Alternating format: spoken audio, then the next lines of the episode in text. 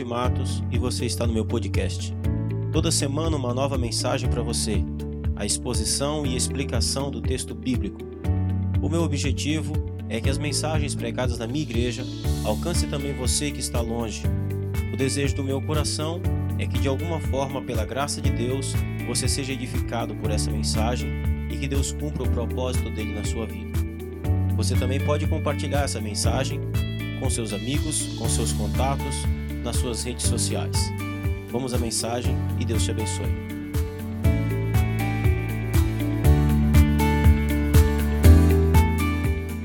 Amém. Quero convidar você a abrir sua Bíblia, por favor. Carta de Paulo aos Romanos, capítulo 5, do verso 5 ao 11. Quero falar hoje sobre o grande amor de Deus a certeza da nossa salvação. Assim diz o texto. Ora, a esperança não confunde, porque o amor de Deus é derramado em nosso coração pelo Espírito Santo que nos foi outorgado. Porque Cristo, quando nós ainda éramos fracos, morreu ao seu tempo pelos ímpios. Dificilmente alguém morreria por um justo, pois poderá ser que pelo bom alguém se anime a morrer. Mas Deus prova o seu próprio amor para conosco pelo fato de ter Cristo morrido por nós, sendo nós ainda pecadores. Logo, muito mais agora, sendo justificados pelo seu sangue, seremos por ele salvos da ira. Porque se nós, quando inimigos, fomos reconciliados com Deus mediante a morte do seu filho, muito mais, estando já reconciliados, seremos salvos pela sua vida. E não apenas isto, mas também nos gloriamos em Deus por nosso Senhor Jesus Cristo, por intermédio de quem recebemos agora a reconciliação. Queridos irmãos, eu quero que nessa oportunidade, onde nós celebramos a nossa salvação em Cristo Jesus, eu quero trazer a nossa memória para que a nossa alegria em Cristo seja ainda maior eu quero fazer-nos lembrar o motivo e a razão do grande amor de Deus por cada um de nós. Para que todos nós possamos sair daqui hoje com maior convicção, com maior certeza da nossa salvação em Jesus Cristo, nosso Senhor. Então, eis o que nós vamos ver hoje. Quando foi que Deus nos amou? Esse texto fala que Deus nos amou. Quando foi que Deus nos amou? É isso que nós veremos hoje. Nós veremos também em que condições Deus nos amou.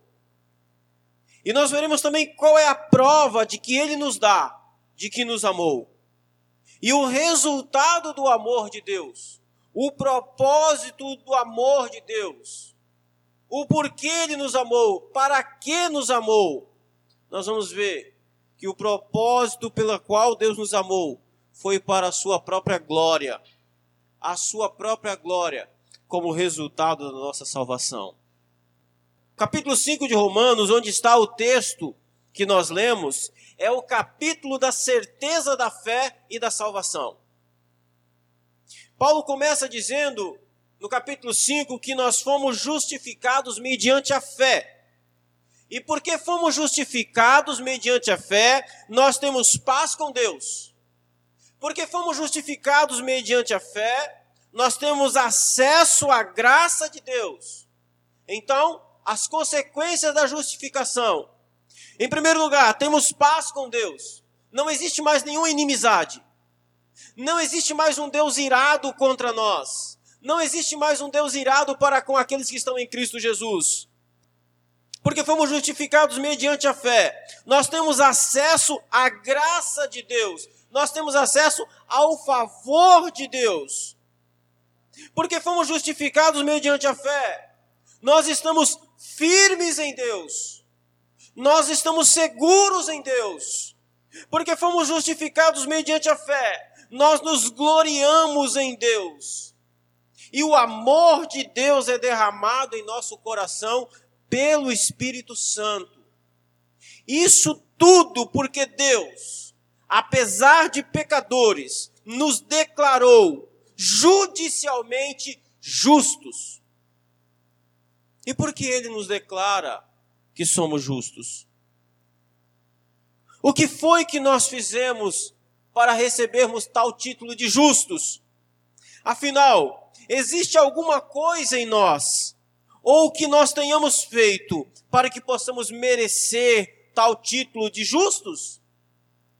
Não. Não existe. Então o que aconteceu?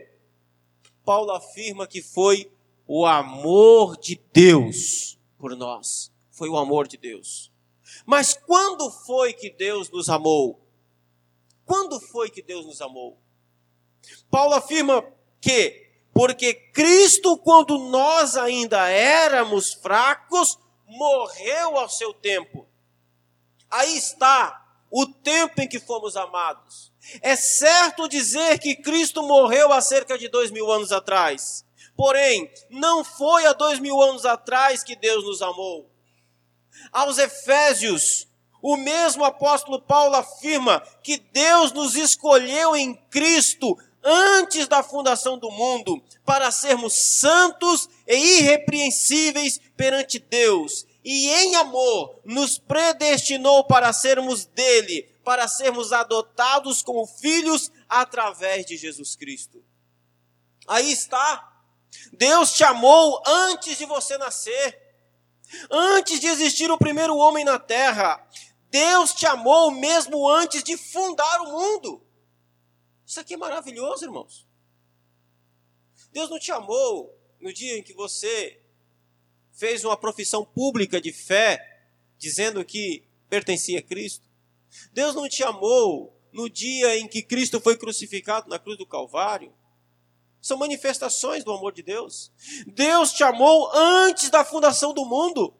Ele te escolheu e te predestinou para a salvação antes mesmo de tudo existir.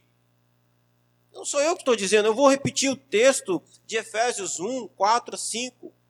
Paulo diz, lá, ele afirma: Deus nos escolheu em Cristo antes da fundação do mundo. Para quê? para sermos santos e irrepreensíveis perante Deus, e em amor nos predestinou para sermos dele, para sermos adotados como filhos através de Jesus Cristo. Antes que você tivesse feito qualquer coisa, seja boa ou má, Deus já havia te amado. Antes de você ouvir qualquer coisa sobre o Evangelho, antes de você escolher a Cristo, Ele já tinha te escolhido. Não foi você que encontrou Cristo, você estava perdido e foi achado. Deus não apenas viu que você iria crer, mas Ele determinou que você iria crer. Pois Deus não viu nada senão aquilo que Ele mesmo decretou o livro da vida em que o seu nome foi escrito, foi escrito antes da fundação do mundo. E não existe nenhuma borracha ou corretivo que possa apagar o seu nome do livro da vida. Você está seguro em Cristo e no amor que Deus tem por você. Quando Deus te amou, Ele viu seu pecado, Ele viu sua rebeldia, Sim. Ele viu a sua desobediência contra a lei dele. Quando Deus nos amou, quando ele amou a humanidade, ele viu a queda de Adão e Eva. Ele viu que não haveria um justo sequer, nenhum. Ele viu que ninguém iria buscá-lo. Ele viu que todos se desviariam. Ele viu que não haveria ninguém que o faria bem. Ele viu as palavras de maldição que proferimos, ele viu as mentiras que contamos, ele viu o veneno debaixo da língua, ele viu a pressa para matar uns aos outros, ele viu o rastro de destruição, ele viu a miséria, ele viu a total falta de temor a ele. Ou seja, não havia nada em você, em nós, que chamasse a atenção de Deus para nos amar. Pelo contrário, tudo isso tinha que nos levar ao inferno. E se Deus tivesse nos condenado, os milhares de milhares de anjos o glorificariam pelo seu santo nome e diriam: Justo és, Senhor. Mas qual é a nossa surpresa? E qual é a surpresa de todos os céus e terra? É o fato de que, mesmo Deus, vendo e conhecendo tudo sobre nós, nos amou nessas condições. Em primeiro lugar, Ele nos amou quando éramos fracos. Não, querido irmão, você nunca aceitou a Jesus. Você nunca o encontrou. Você nunca foi até Ele. Embora isso pareça ser chocante para a nossa geração de crentes, para a nossa geração de igreja, é a mais pura verdade. Você nunca o aceitou, você nunca o encontrou, você nunca foi até ele, você era fraco demais para ir a Cristo. Foi ele que te aceitou, foi ele que te encontrou, foi a força dele que te colocou de pé e é a força dele que te mantém de pé. Ele te amou. Ele amou alguém fraco, ele amou alguém incapaz, ele amou alguém impotente.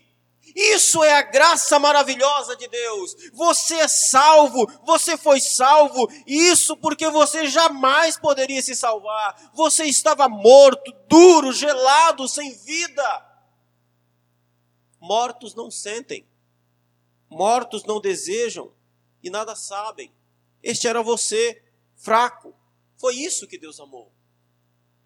Em segundo lugar, Ele nos amou quando éramos ímpios. Isso quer dizer que éramos totalmente diferentes de Deus. A Bíblia afirma que Deus é santo e nós éramos ímpios. Impiedade é o oposto de santidade. Ser ímpio é o oposto de ser santo. Portanto, Deus amou aquilo que era oposto a Ele. Deus é santo e amou homens ímpios. Porque todos pecaram e destituídos estão da glória de Deus. Ou seja, a imagem de Deus no homem foi desfigurada, destituída de qualquer semelhança. Conclusão: nos tornamos ímpios, sem amor a Deus, e ainda mais, nós o odiávamos a Bíblia afirma que éramos inimigos de Deus. Porque toda inclinação da carne, ou seja, todo desejo do coração do homem é inimizade contra Deus, sem amor a Deus, sem desejo por Deus, de fato, odiando a Deus. Assim diz o salmista sobre o ímpio: Deus não está em seus pensamentos. Ou seja, vivíamos como se Deus não existisse. Isso é ser ímpio. Estas foram as condições que Deus nos amou. Mas por que nos amou? Será que estava Deus obrigado de alguma forma a nos amar? Porque Cristo veio ao mundo? Será que foi porque a humanidade fez algum tipo de apelo a Deus por salvação? Será que Cristo veio ao mundo por causa de algum bem que alguém tenha feito? Será que ele veio ao mundo por causa de alguma centelha divina que restou no homem? De modo nenhum. De fato, não havia nada em nós que nos recomendasse a Deus, nada na natureza humana, nada em nós e nenhum de nós. Então, o que foi que trouxe Cristo ao mundo? Por que ele veio? a única resposta que nós encontramos é o grande amor de Deus. O grande amor de Deus. O motivo pela qual Cristo veio ao mundo, o motivo pela qual Deus enviou o seu Filho ao mundo, não está no mundo, está nos céus. A razão, o motivo, o objetivo pela qual Deus enviou Cristo ao mundo não se encontra no mundo, está no próprio Deus. É o seu grande amor, o seu infinito amor nossa salvação é gratuita e provém única e totalmente do amor de Deus em sua infinita graça. Mas Deus, que é riquíssimo em misericórdia, pelo seu muito amor com que nos amou, estando nós ainda mortos em nossas ofensas, pela graça sois salvos por meio da fé, e isto não vem de vós, é dom de Deus, é tudo pela graça, para que ninguém se glorie. O verso 9 do texto continua lançando luz ao amor de Deus por nós. Logo, muito mais agora, sendo justificados pelo seu sangue, seremos salvos da ira. É maravilhoso saber que Deus é amor. Todavia, não nos esqueçamos que Ele também é um Deus justo e que fica irado diante do pecado e do pecador. E um Deus justo jamais deixará de punir o pecado, do contrário, ele deixaria de ser justo. Como foi então que Deus perdoou pecadores como você e eu? O apóstolo Paulo diz que ele fez isso pelo sangue de Jesus, através do sangue de Cristo.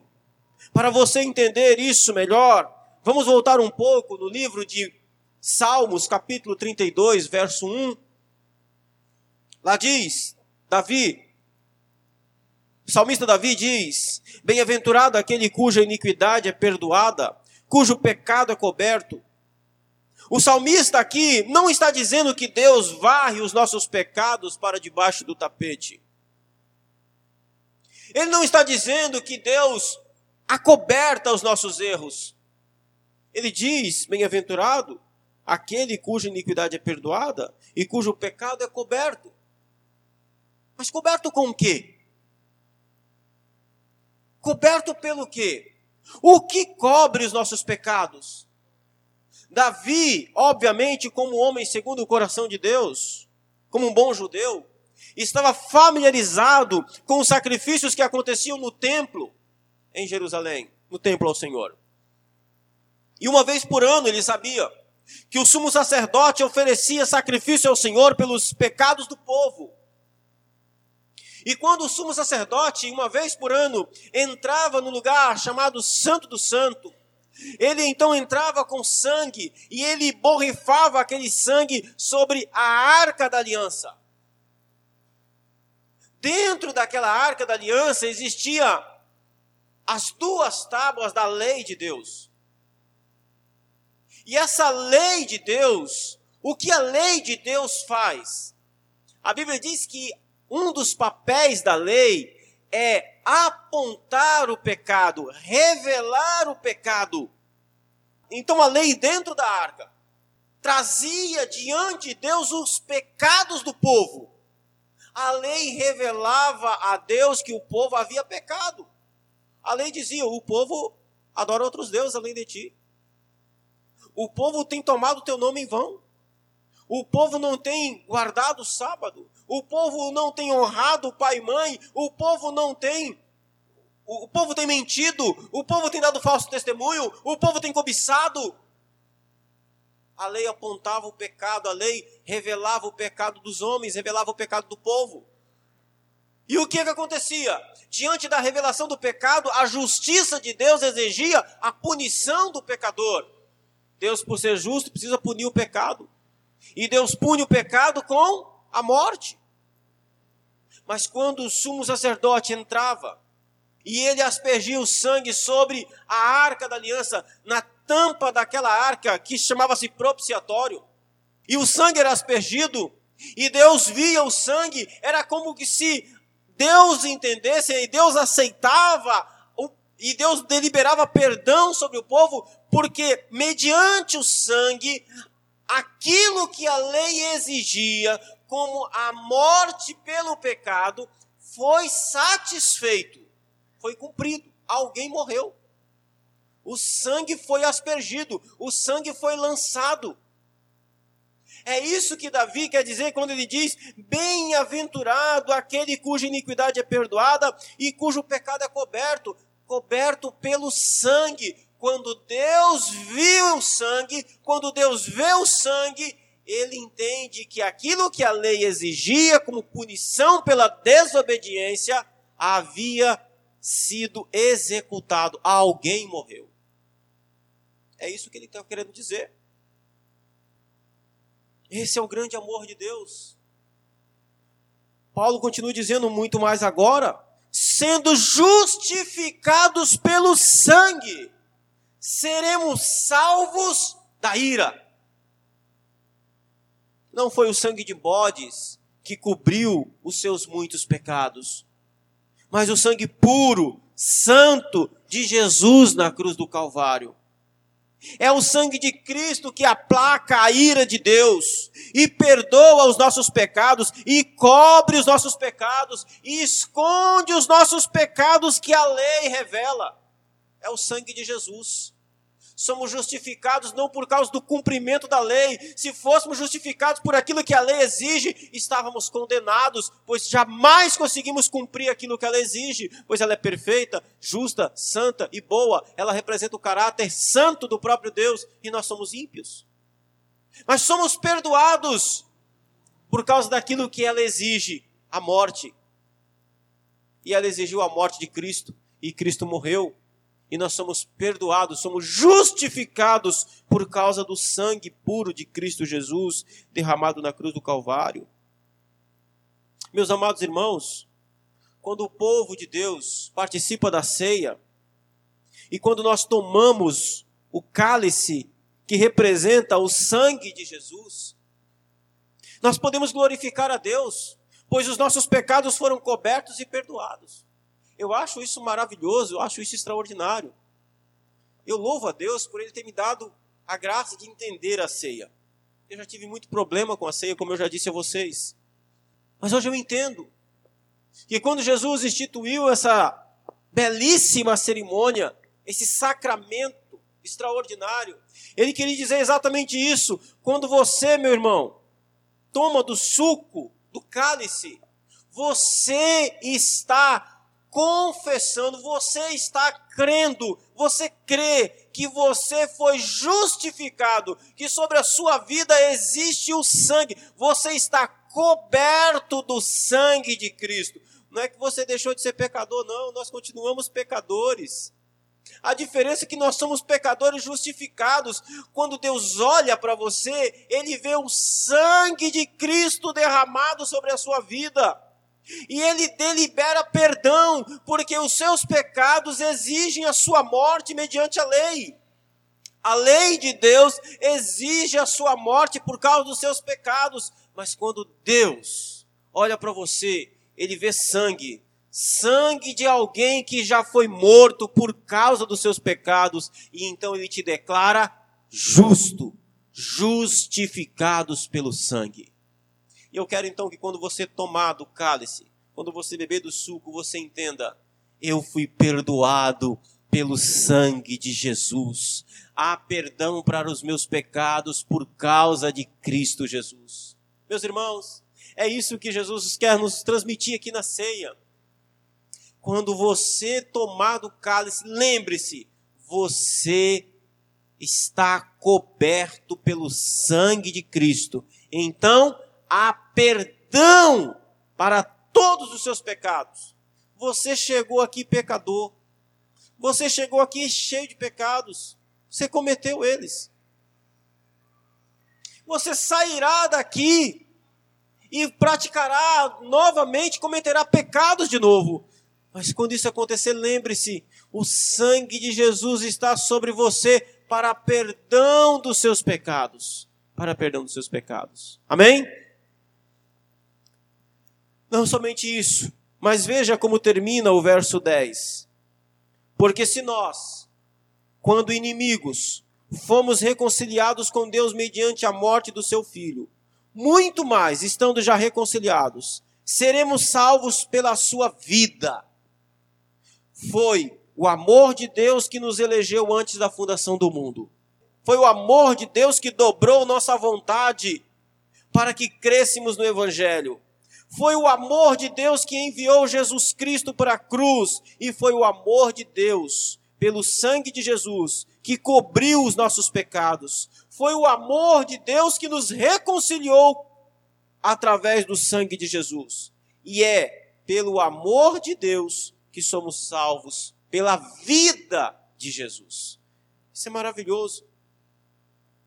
A Bíblia nos afirma que muito mais agora estando já reconciliados, seremos salvos pela vida, pela sua vida, pela vida de Cristo. Amém? Então eu gostaria que você ficasse de pé, por favor. Porque eu quero concluir com um último elemento. Nós temos aqui não, não somente o cálice, mas temos também o pão. Jesus escolheu o pão. Como eu disse, naquela mesa, naquela ceia, havia um pão asmo. E ele pega um pão daquele, dá aos seus discípulos e diz: Isto é o meu corpo que é dado por vós. O que Jesus está nos ensinando com o pão? Ele diz que o pão é o corpo dele. Quando você come o pão, o seu organismo absorve os elementos dele. E quando o seu organismo absorve os seus elementos, você se torna um com esse pão. O que Cristo quer dizer com esse pão é que o pão é o símbolo da sua presença em nós. Cristo vive em nós. Ele sim está sentado na destra dos céus, mas ele também vive em nós. Somos templo do Espírito Santo, casa de Deus. Olha que coisa extraordinária, irmãos. O que ele está querendo dizer é que agora em Cristo Jesus você tem uma nova natureza a natureza de Cristo que começa a operar na sua vida que começa então você a viver de acordo com a vontade de Deus, que te capacita a fazer as coisas que Deus lhe pede por amor e graça. Porque Cristo está presente. Quando Deus olha para nós, ele vê a imagem do seu filho em nós. A imagem do seu filho. E nós vamos nos tornando, vamos crescendo, crescendo, até chegarmos à estatura de varão perfeito. Na glorificação, então, aí sim, nós seremos como ele é nós o veremos como ele é. Amém?